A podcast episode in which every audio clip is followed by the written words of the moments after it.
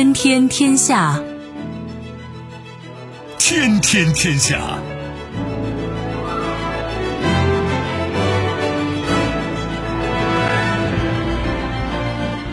历史穿行者，新闻摆渡人。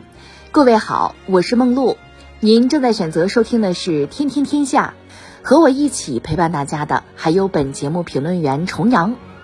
世界纷繁复杂，新闻随时发生。今天的《天天天下》，您将听到内忧外患。若英国和欧盟无法就北爱问题达成协议，拜登被曝将取消访问英国。毫不留情，欧盟以改革不充分为由，冻结匈牙利二百二十亿欧元拨款。公开要价，土耳其外长称欲加入北约，瑞典做的还不够。直接打脸，美国媒体炒作莫迪取消印俄峰会，印方称两国首脑会晤计划于明年举行。难掩悲观。马斯克表示，明年经济将陷入严重衰退，民众对于汽车等高价商品的需求将会下降。收听我们的节目，您可以使用收音机，也可以使用手机，欢迎使用计时客户端，也可以选择蜻蜓 FM、企鹅 FM 或者是今日头条，搜索“天天天下”可以收听节目回放以及其他的相关内容。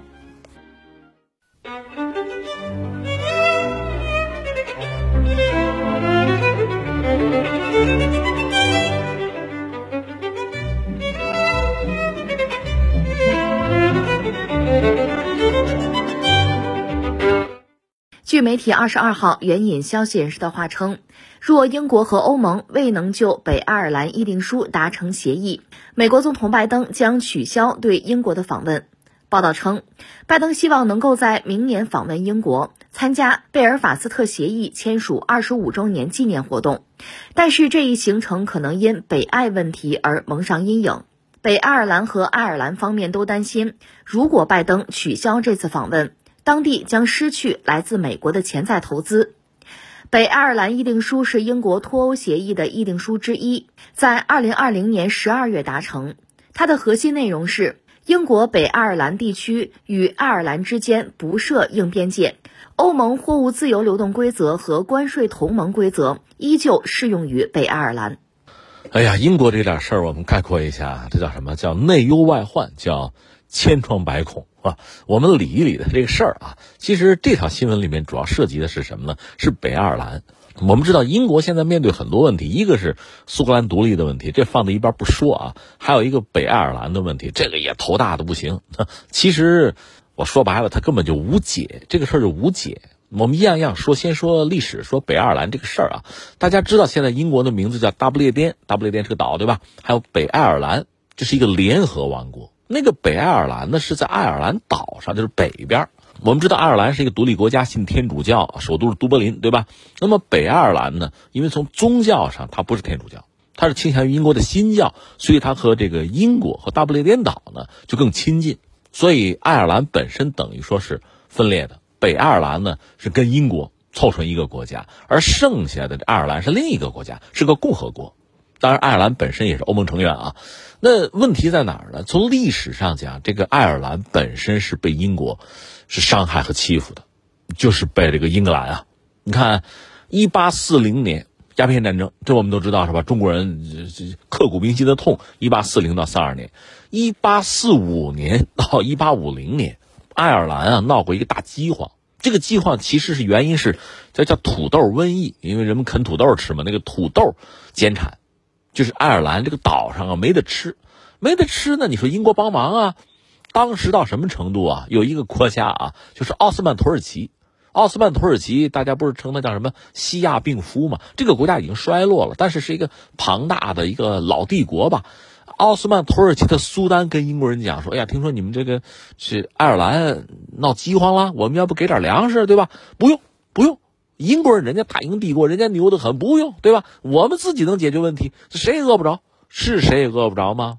就说爱尔兰啊，这个这个这岛嘛，说死了一百万人，饿死了一百万人，跑了二百万人，就好多跑到美国去。你知道，在今天啊，这个在美国的爱尔兰移民，他们的后裔，这是很庞大的力量。我不说别的吧，拜登，拜登人家就是爱尔兰的后裔，而且人家说我是新天主教，我为我的爱尔兰这个血统我是感到骄傲的。顺便说一句，拜登刚刚任命了一个人是谁呢？呃，美国在六十年代有一个著名的总统小约翰肯尼迪。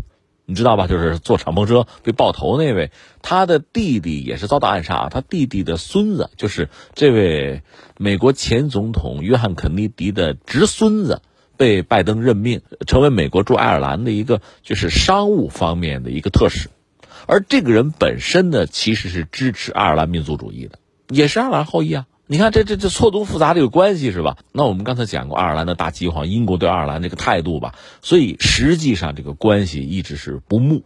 爱尔兰也一度谋求独立嘛，后来最终的结果是爱尔兰作为一个国家独立了，而北爱尔兰和英国凑在一块儿成了大不列颠及北爱尔兰联合王国。但这事儿可没完，很多爱尔兰人呢是谋求这个国家的统一的。最著名的就是那个爱尔兰共和军，你知道吧？就通过武装斗争的形式，我们要让爱尔兰成为一个统一国家，那北爱尔兰也不要在英国了，对吧？就做这个斗争，武装斗争。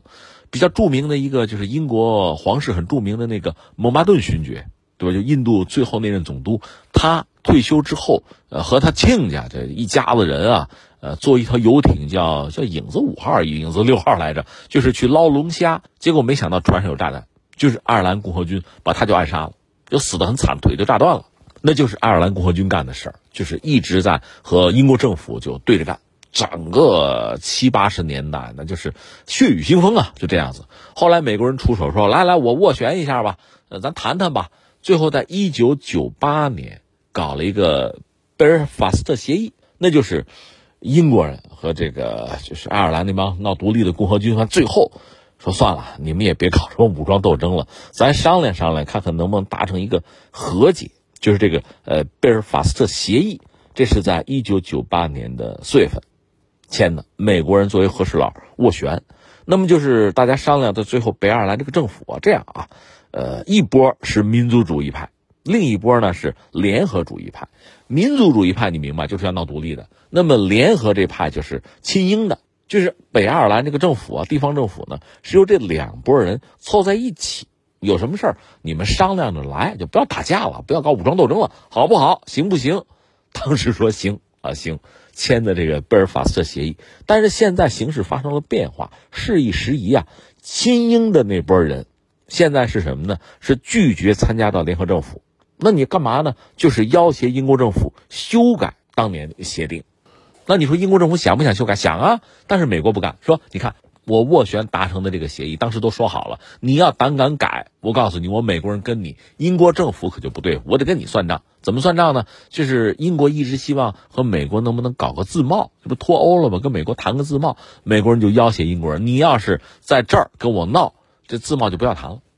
就是给了这么一个要挟，这英国就暗切暗憋，这很腻歪哈。这涉及到这个贝尔法斯特协议啊，这是一九九八年跟美国有关这个事儿啊，放在一边还有个腻歪事儿是什么呢？就是英国脱欧。英国脱欧，你想过这有一个挺大的麻烦啊？你看啊，爱尔兰本身是欧盟的成员，北爱尔兰呢又是英国这个国家的一部分。那么在爱尔兰和北爱尔兰之间，我就问你要不要有一个硬边界？那英国脱欧和欧盟谈谈到最后说不要搞硬边界，不要搞。但是英国人就很腻歪，这意味着什么呢？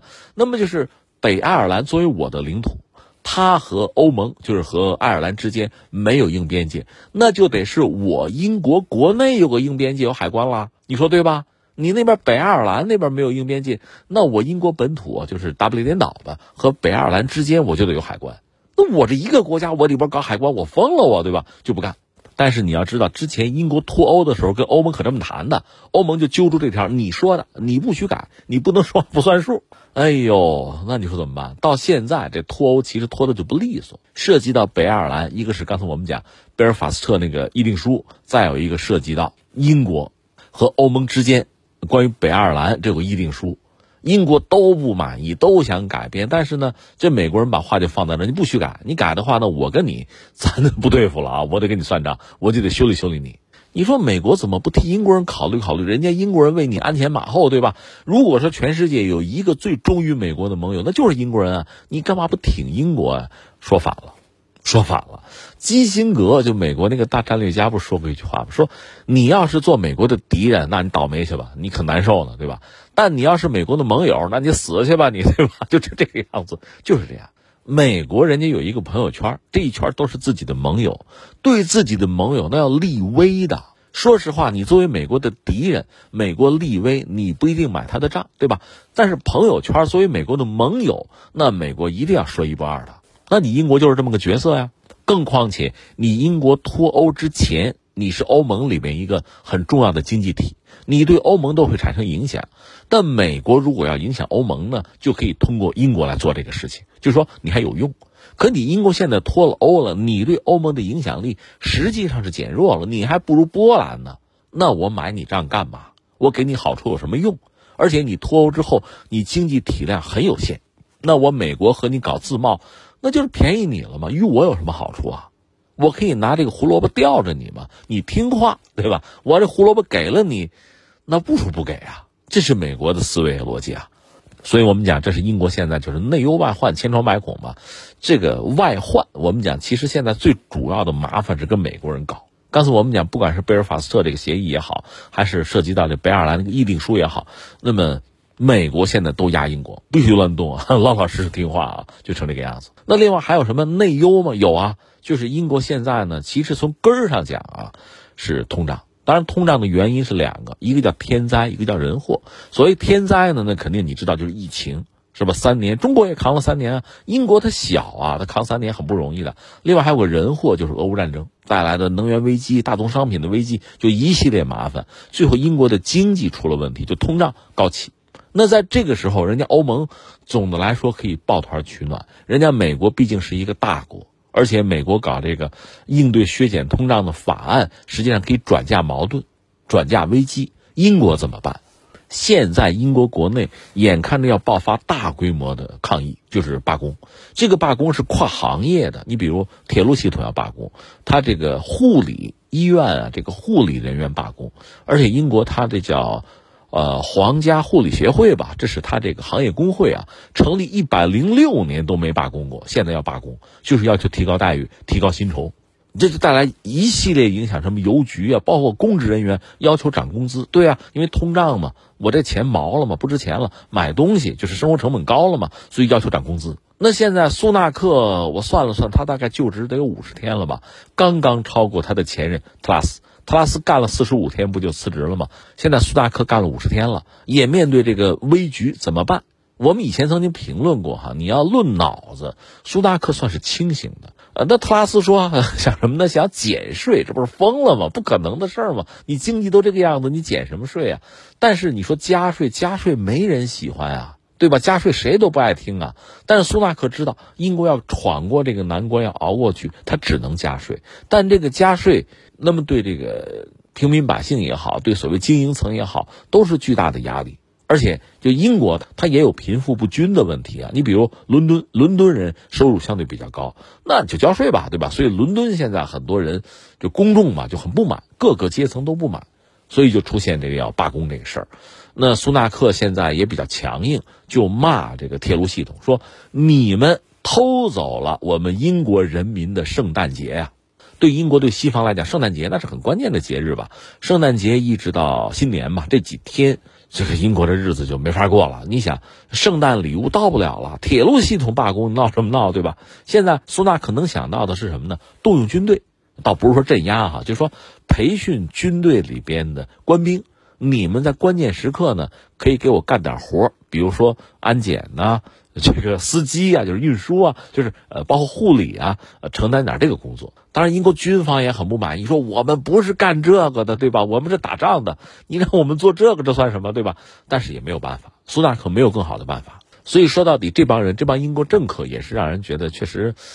叹息吧，叹息一句吧，这一切不如一切。你看看当年丘吉尔什么的这帮人啊，不管怎么说，还是战略级的，就是大师级的人物。到现在，英国的这个首相真的是一个不如一个，怎么混的哈？就会说两句狠话，跟着美国人跑，对中国强硬。苏纳克前两天不讲吗？啊，中国和英国之间什么黄金十年已经结束了啊！这这英国遭到中国的威胁啊！英国的那个国防参谋长不是说吗？说你看全球气候变暖，中国的舰队就可以威胁到我们大西洋了。你这都哪儿跟哪儿啊？这这这，你会觉得这 确实胡说八道，脑子有问题。就为了迎合美国人，就已经不讲逻辑了。那那你现在你自己国内这点事儿，你能处理吗？处理不了。那指望美国帮忙行吗？不帮。这就是英国现在面对的局面。那我们就作为围观群众，我们就看着呗。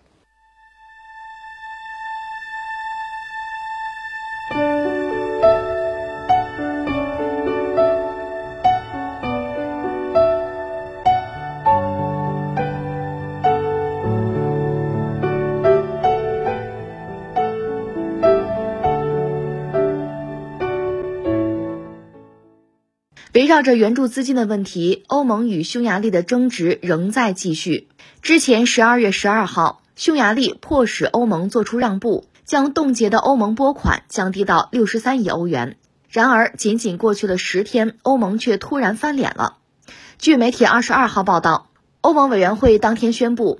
由于匈牙利未能满足欧盟方面多项法治改革要求，他们将暂停向其提供二百二十亿欧元的资金，包括先前承诺的五十八亿欧元新冠复苏资金。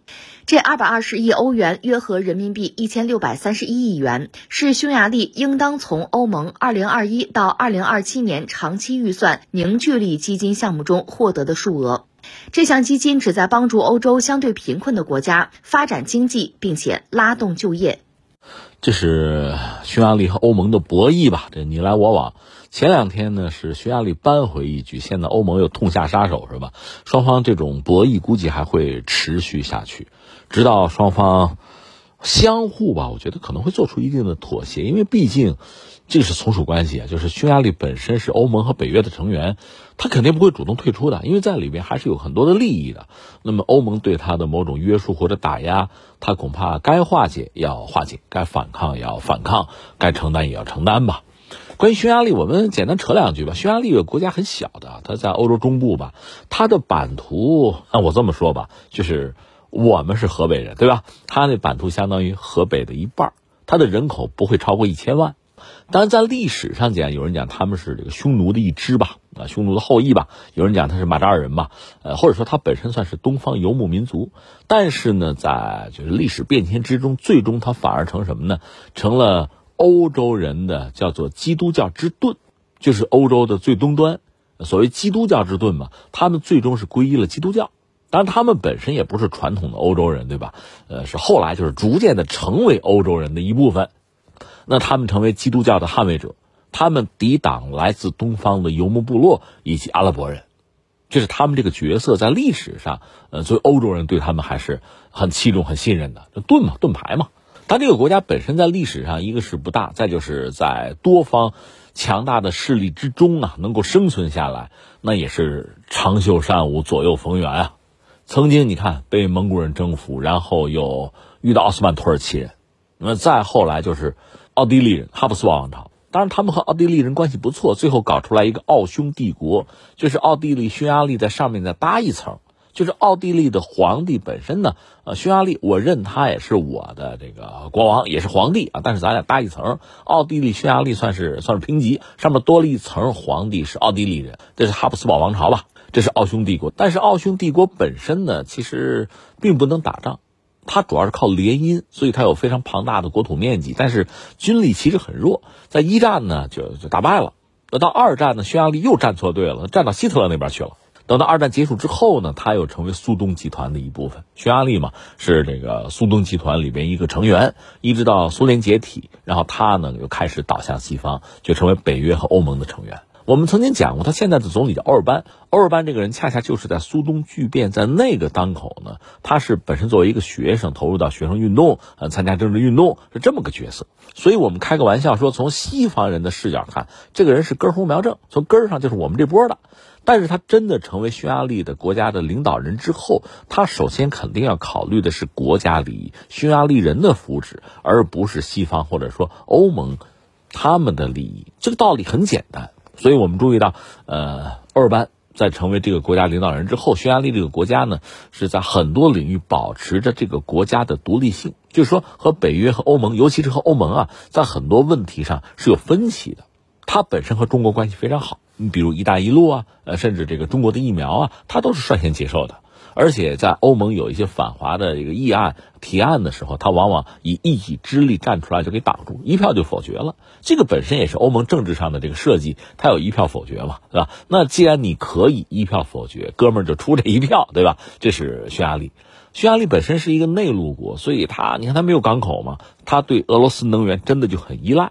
所以这个道理很简单。那么在西方。整体对俄罗斯进行制裁，就是欧盟内部大家也几乎要达成一个协议，对俄罗斯进行各种打压的时候，匈牙利往往站出来，他要维持一个中立。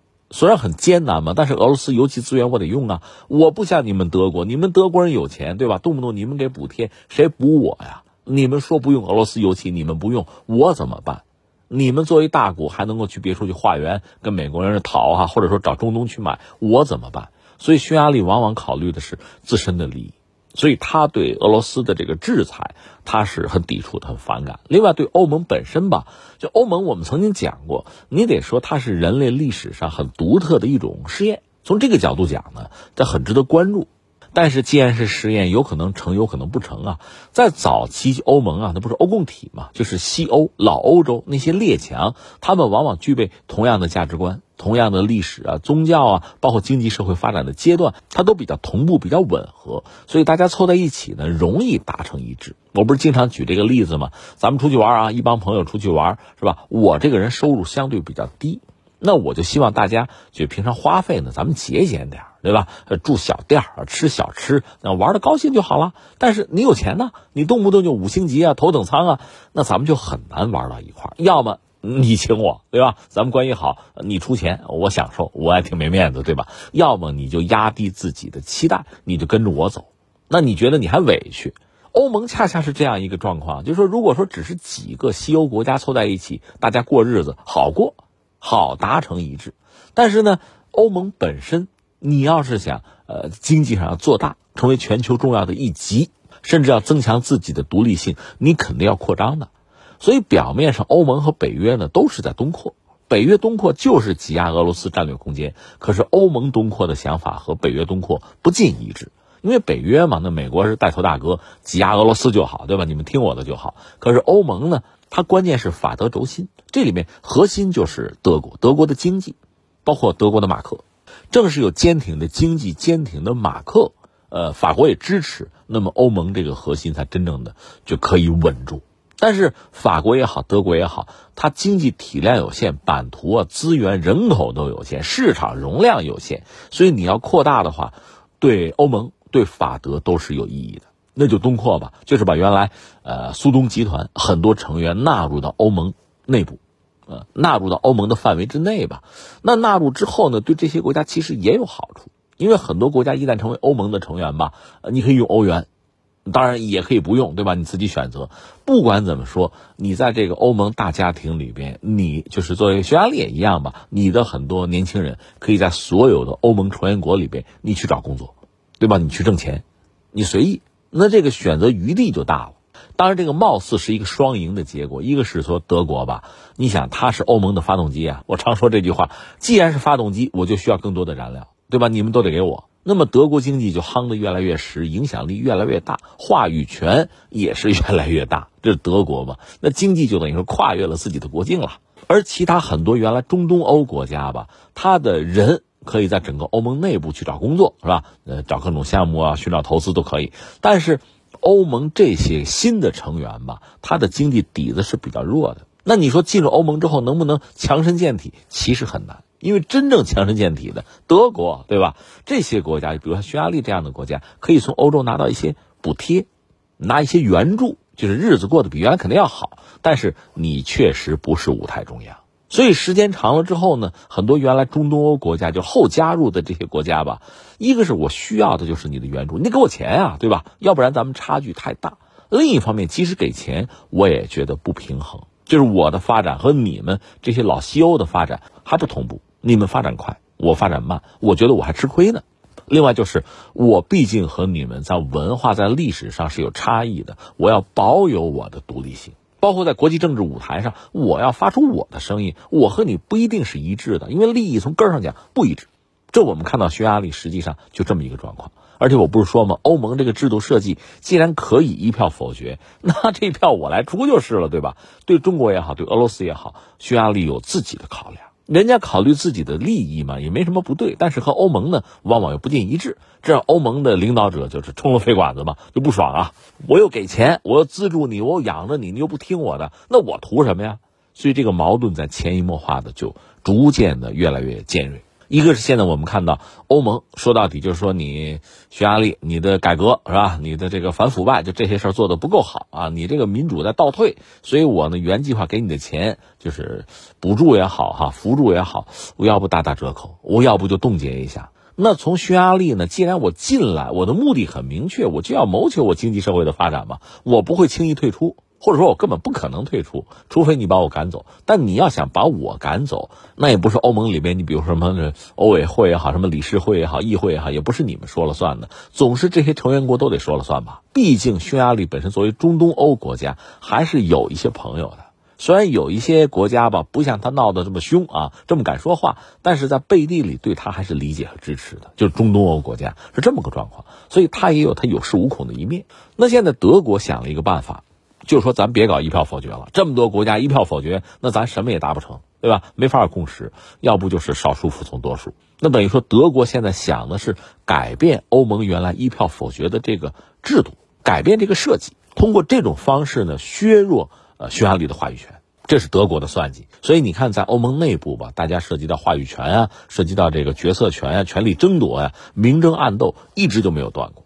那现在这个新闻告诉我们，欧盟其实还是对匈牙利下手了，就是你不听我的，不服我管，老跟我唱对台戏，那么我就在对你的援助上想办法，对吧？那你就别拿钱了，对吧？或者少拿吧，我总让你感到不舒服。要么你屈从于我，要么你就跟我斗。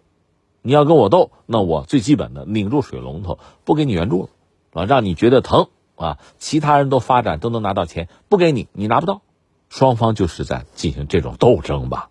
那你从呃我们旁观者来看呢？一个刚才我们讲了，欧盟确实是一个是一个尝试。这个组织如果成员少，大家达成一致就相对容易。那你成员多了，大家各有各的利益，各有各的想法，就不奇怪。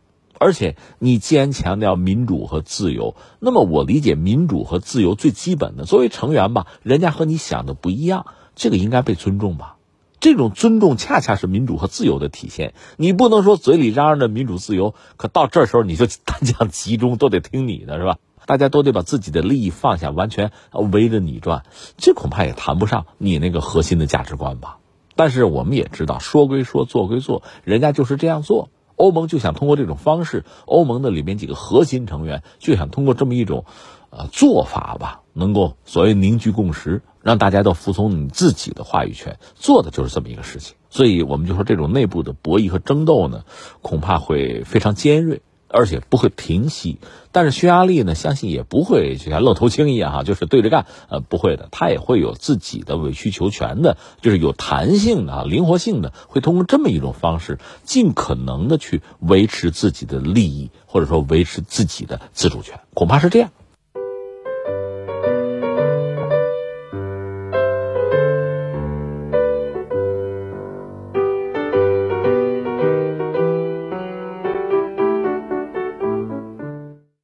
匈牙利表态支持之后，瑞典距加入北约仅剩一国之遥。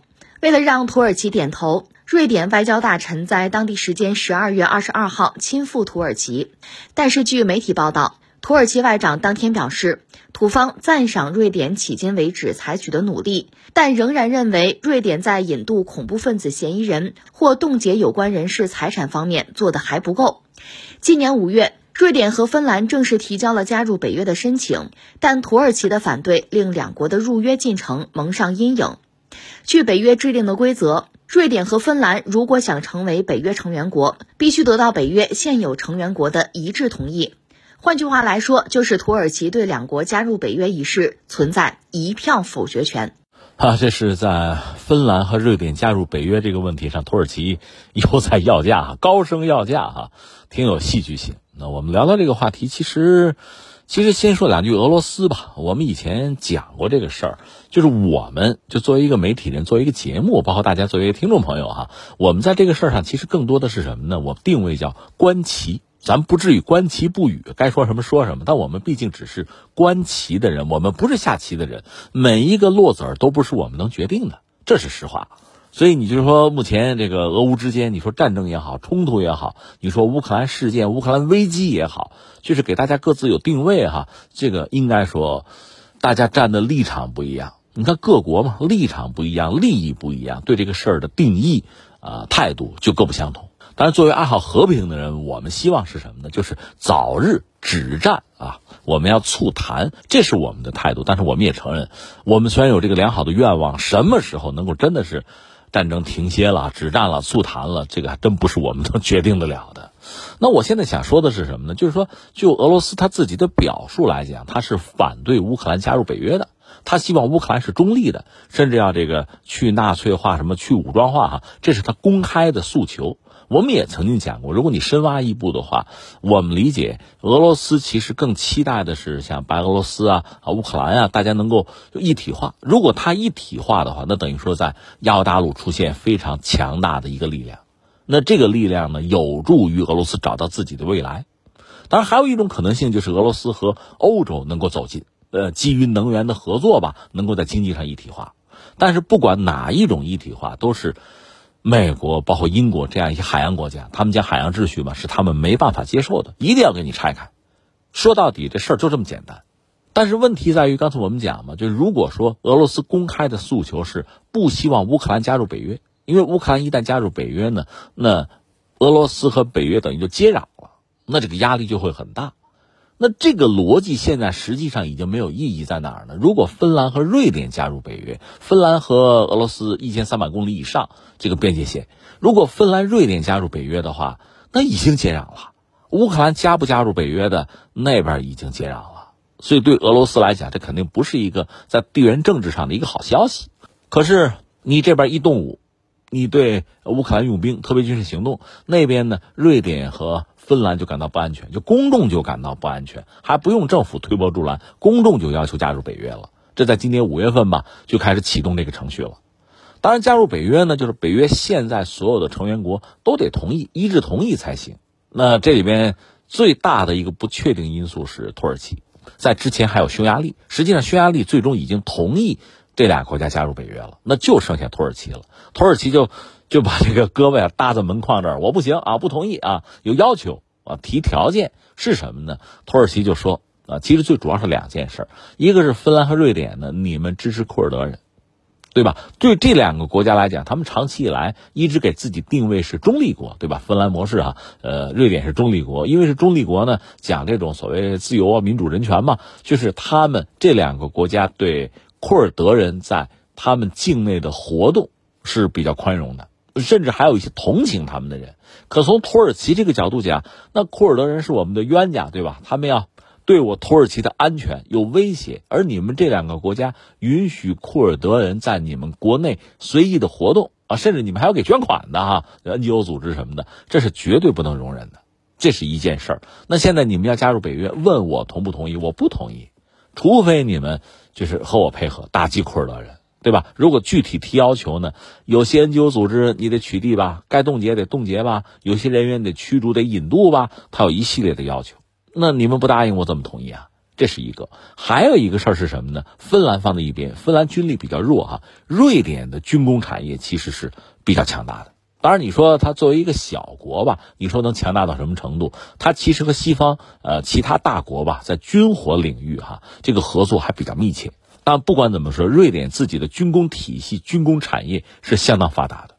那么从土耳其这个角度讲，我应该能买吧？我买你的军火，你得卖给我呀，你不能不卖呀，这也是一个要求。所以从五月份的时候，这两个国家说我们打算加入北约，那么土耳其站出来，我不同意啊，我提条件。那双方开始你来我往，就开始谈。那谈到现在呢，土耳其这不最新的态度，就指瑞典说，一个你们到现在做这个努力。哎，我表示赞赏啊，你们干的不赖啊，做了啊，挺好。我的要求呢，你们在满足，但是呢，你们做的不够。哎，我有些要求，你最终没有真正的满足我，这个我还不满意，所以我还不能让你们加入北约，我不同意，对吧？除非我的要求你继续的同意。所以这事儿，你看，从土耳其来讲，他一贯如此，就反复横跳嘛。他在这个政策或者说国家信义上，他不是那么在意，他要的是实力，就是利益的利啊，那就要的在这个当口，我的条件你必须满足，不满足你就进不来。哎，我这一票否决，我这票就值钱。比谁的都值钱，你们啊爱听我的不听啊，但是我的条件摆在这儿。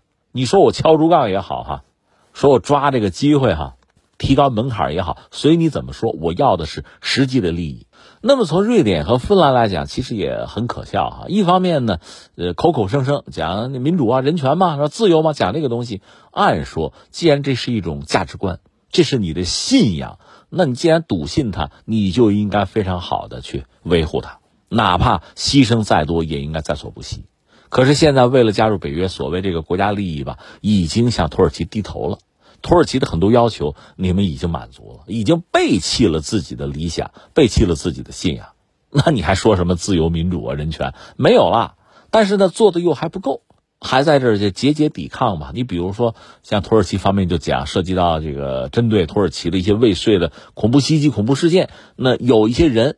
我要求引渡，你现在就藏在瑞典，你得把人给我交出来。瑞典讲什么呢？我们这个司法是独立的，我政府我没资格要求，对吧？这这这司法这独立，这你得理解啊！我不管那个，我现在要人，你得给我，不给你进不了北约，你们自己商量去。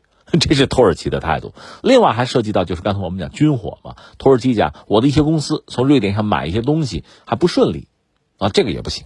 所以我们看到，在这个国家利益面前吧，其实很多曾经被渲染的、曾经大家笃定的那些坚持的东西，在逐渐的化为乌有。其实像瑞典这样的国家，我说什么好啊？前不久这个北溪一号、二号那个爆炸的事件，大家知道哈，因为它近水楼台嘛，那它调查，还有丹麦调查，调查有没有结果？有，他们也明确的承认这就是人为的。但是到底这事儿是谁干的？过于敏感，不便展示。我跟谁都不说，呃，一个是不让俄罗斯参与调查，再就是跟欧洲的盟友我也不讲是谁，大家当然可以猜，甚至我敢说我们这个智商都能猜到。但你再怎么猜，你说这个话也是不负责任的，因为没有依据嘛，对吧？他有依据，他不说。那你跟我讲讲公正吗？讲公理吗？讲信义吗？其实已经无从谈起了，对吧？为什么不能为了正义就说出那个凶手的名字？不说。不会说的，不敢说的，不可能说的，这是我们看到瑞典，那就是这么一个选择嘛。所以现在在土耳其的压力之下，那瑞典逐渐的软化自己的态度，或者说呃，逐渐的去满足土耳其的要求，恐怕也就是一个或快或慢的进程吧。我们只能这么说。而土耳其当然会利用最后的这个机会，向双方。你看，像北约、像瑞典和芬兰，同时另一方面还在向俄罗斯啊，向两方面分别要价，推高自己的收益，这是土耳其目前正在做的。我们也曾经讲过，土耳其目前的经济状况很糟，它通胀百分之八十以上了。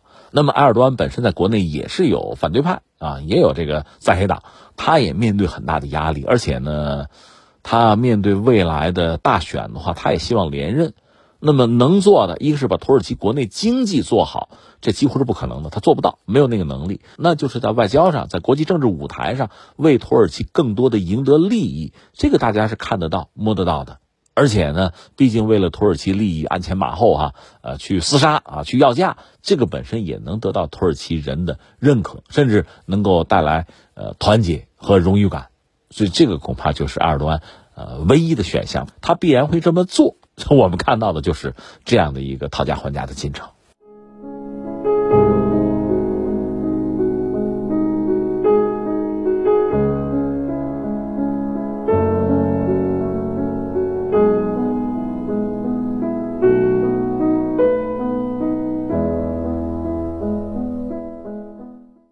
据媒体二十三号引述印度驻俄大使帕万卡普尔的话说。印度总理莫迪与俄罗斯总统普京的会晤计划在明年举行。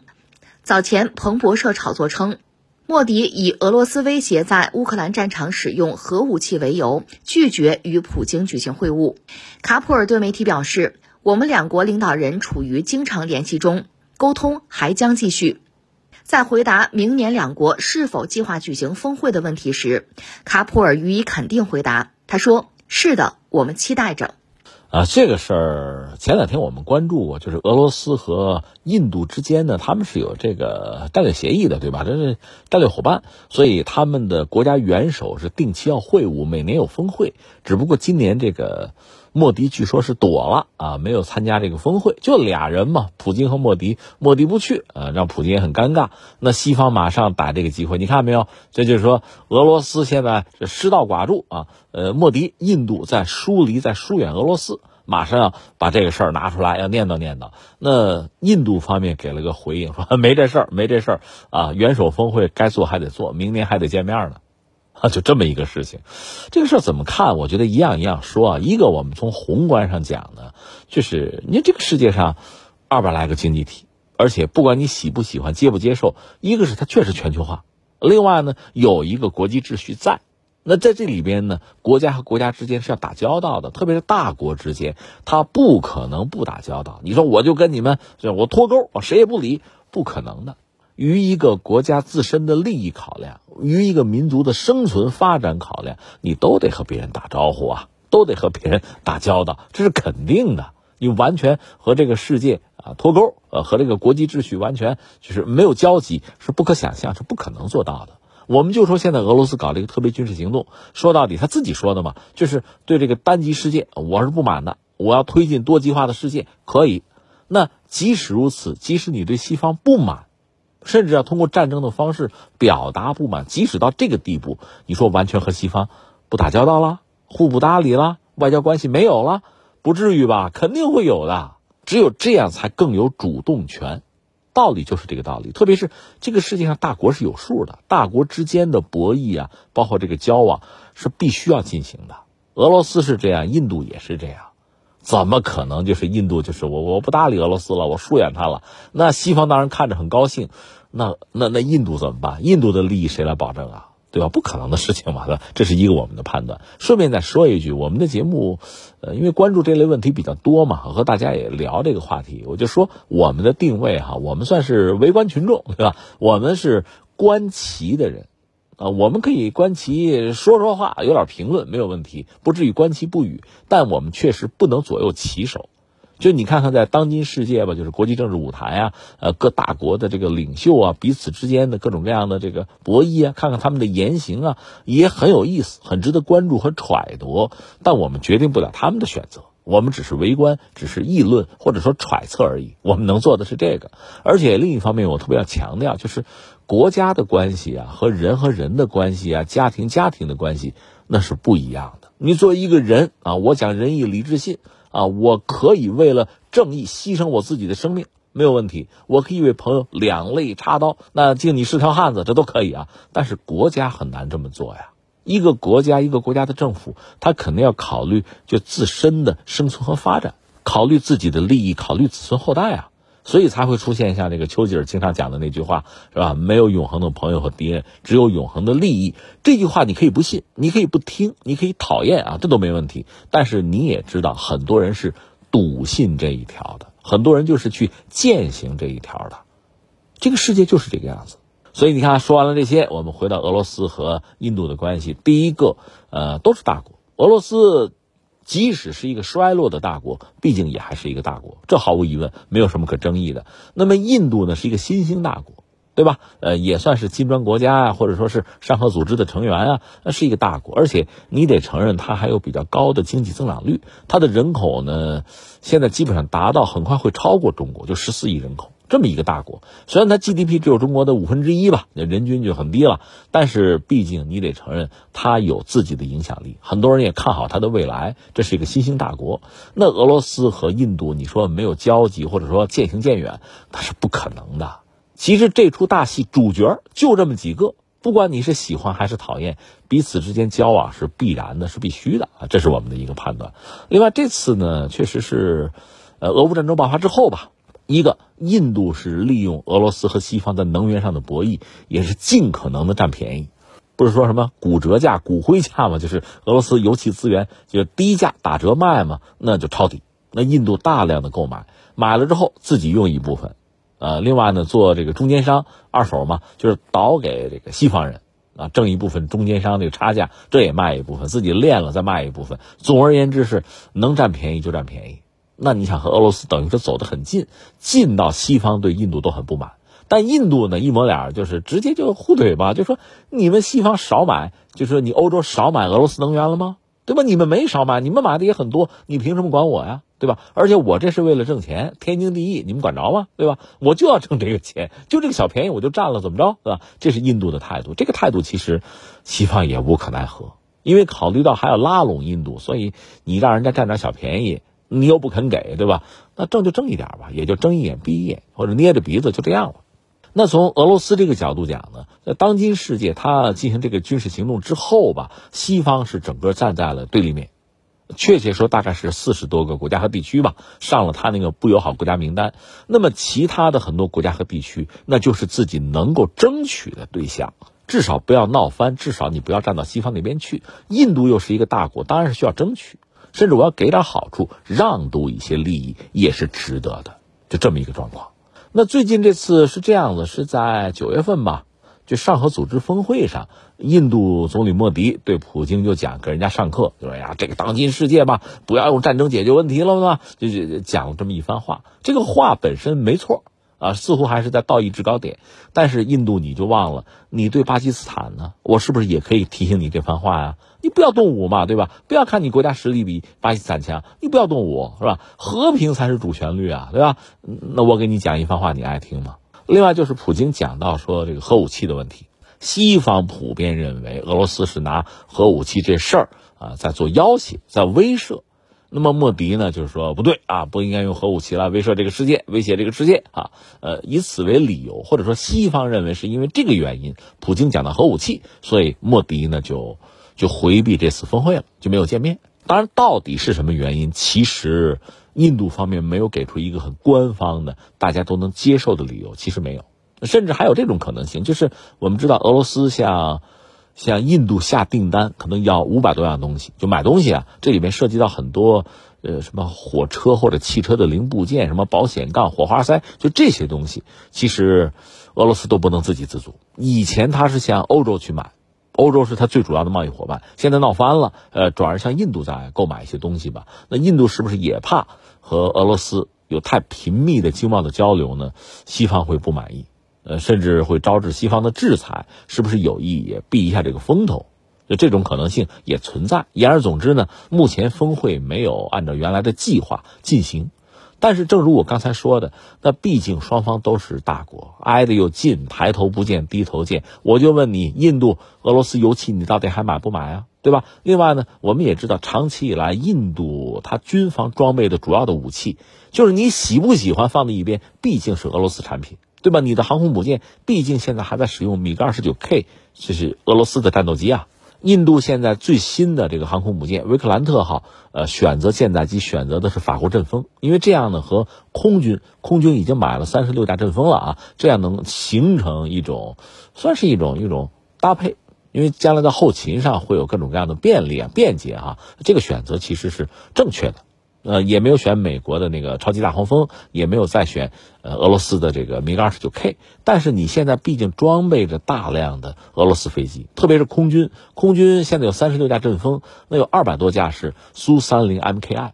这个飞机吧，怎么说呢？我们要评价叫这个喜忧参半。一方面呢，其实印度是小白鼠。俄罗斯是把自己的第一款推力矢量喷管的发动机装到这个苏三零 MKI 上，就卖给印度，呃，价钱也很很很贵啊。呃，这个飞机本身呢，可靠性当然要差一些。可是这是印度现在最主力的飞机啊，就靠它呢。你说一夜之间把它换掉，不可能的，而且是一笔巨款。所以现在俄罗斯和印度，就是各种就历史的原因、主客观的因素，根本没有办法渐行渐远，互相还。还倚仗还依赖呢，那怎么可能一刀两断呢？西方其实对这事儿也心知肚明，只不过拿这个事情说事儿哈，恶心恶心俄罗斯，或者说呃帮印度站站队，要逼着他站队，如此而已。而印度呢，当然不会上这个当。作为一个大国，其实印度对自身的独立是看得很重的，所以他会讲和俄罗斯强调该合作是合作，这个战略伙伴的关系该维持还是要维持，有便宜还是要占啊，双方该合作还必须要呃站在一起。实际上，你看，就是美国在这一年折腾的，不是搞这个印太，搞一个什么伙伴关系，最后实际上印度跑出来了，印度就不再参与了，就搞得原来那个四方的这个关系已经名存实亡了。就美国的印太战略，因为印度最终没有真正的支持，实际上已经一脚踩空了。那你说印度是对中国好吗？不是，他只是从自身利益上考量，不愿意被西方绑架而已嘛。所以，对他对一个大国来说呢，自身的独立性，就是自己做自己的船长，这个能力是至关重要的。印度是一定要捍卫的。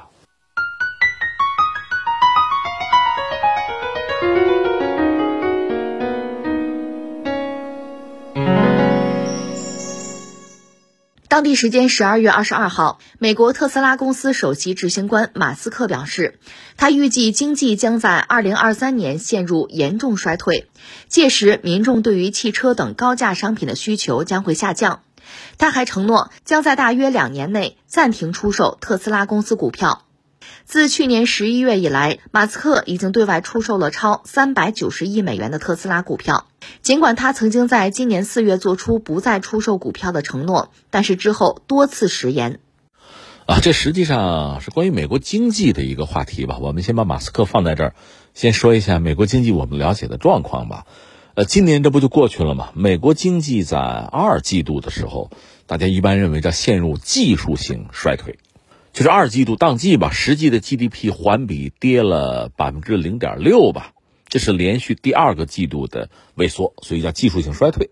然后三季度怎么样？那美国商务部也是刚刚发布了一个数据吧，就说美国的三季度实际 GDP 的年化季环比中值是百分之三点二，修正值是百分之二点九，初值是百分之二点六。说到底呢，状况有缓解。原因就是因为出口和消费者的这个支出在增加，所以美国三季度经济增速哈比大多数经济学家的预期要高。那你说这好事吗？两面说。那你说经济这个增长率高一点，好像是好事，但是问题在于美国现在是这样，就是美联储一直想要加息缩表嘛，遏制通胀啊，那就等于说你没遏制住呗。就是经济本来是希望能降个温啊，对抗通胀。现在看来，美联储的这个作为没有起到相应的作用，或者说收效不高，或者说收效甚低啊，收效不高是这么个状况。那你说，那那那那美国经济这增速是高好还是低好啊？我们只能说，这恰恰是美国经济现在面对的一个挺重要的一个坎儿，就是经济增速太低或者陷入衰退哈，这肯定大家受不了。但是经济过热，或者说大家担心通胀高企，这个也是不能接受的。美联储，我们不是曾经讲，美联储应对通胀就是一招嘛，那就加息缩表嘛。只不过怎么个加法，就是什么时机、用什么窗口、加的幅度和这个频次，这是很关键的。就好比说一老中医啊，治你这病就这一味药，就这一味药，关键是怎么用。有人这一下药太猛啊，最后人出事儿了；有的这药下了之后没见结果啊，所以功力是在这儿。美联储加息效果目前看，坦率说是有限的，而且就说明年怎么样？目前看哈，估计也不会是降息啊，维持加息可能性比较大。在这个背景之下，我们看到一个是美联储本身对二零二三年美国经济总的来说总体吧是比较悲观的。就美联储虽然是开药的啊，它本身对于美国明年经济形势相对悲观。十二月发布经济展望的时候，美联储就对明年美国经济大概会有一个预估吧。这个预期大约是百分之零点五。你要知道，在九月份他们预期还是百分之一点二呢，现在是零点五，这个就就比较低了。恐怕也正是如此，我们看到马斯克，马斯克对明年经济基本上是一个相对悲观的状况，说这个是衰退，而且衰退这个力道还不低呢。呃，中国有句老诗嘛，叫“春江水暖鸭先知”，对吧？你看我们中国也是一样，有很多经济学家对明年有这样那样的预期啊，高谈阔论啊，什么抠尖领啊。但是如果你是一个企业主，你是一个做企业做经济，你是个做生意的人，你对经济的这种感受，可能往往和经济学家的感受或者和他们的判断不一样，有落差。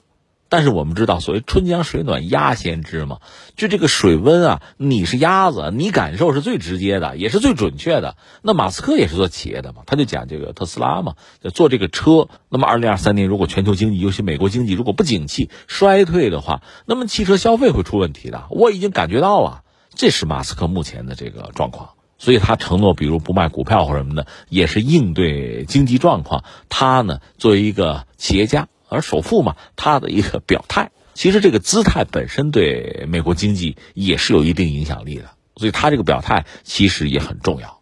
所以就说到马斯克，你看这个 他挺有意思，一个是星链卫星还在搞，而且进化到星盾，在做这个东西。另外呢，他四百四十亿买了推特，然后大刀阔斧的裁员。呃，最近他这不是又有一个投票吗？公投公投啊！我听网友的，你们说这个推特 CEO 还让不让我干了？不让我干我就走，啊，结果大家真给他面子，呃，我看这个投票就是超过一半的人就说你别干了，你别干。他说这么着，我找个人替我吧，啊，那我就不干了，啊，就是这么个主啊。那当然，他这种带有游戏人生性质的，呃，这么一种态度，可能也会化解他面对的很多压力。但是美国经济的压力，美国经济的压力最终传导到各个企业、各个企业主啊，包括资本的压力，那不是那么一两句话就能够轻松化解的呀。好，以上就是今天天天天下的全部内容。我是梦露，感谢收听，明天再见。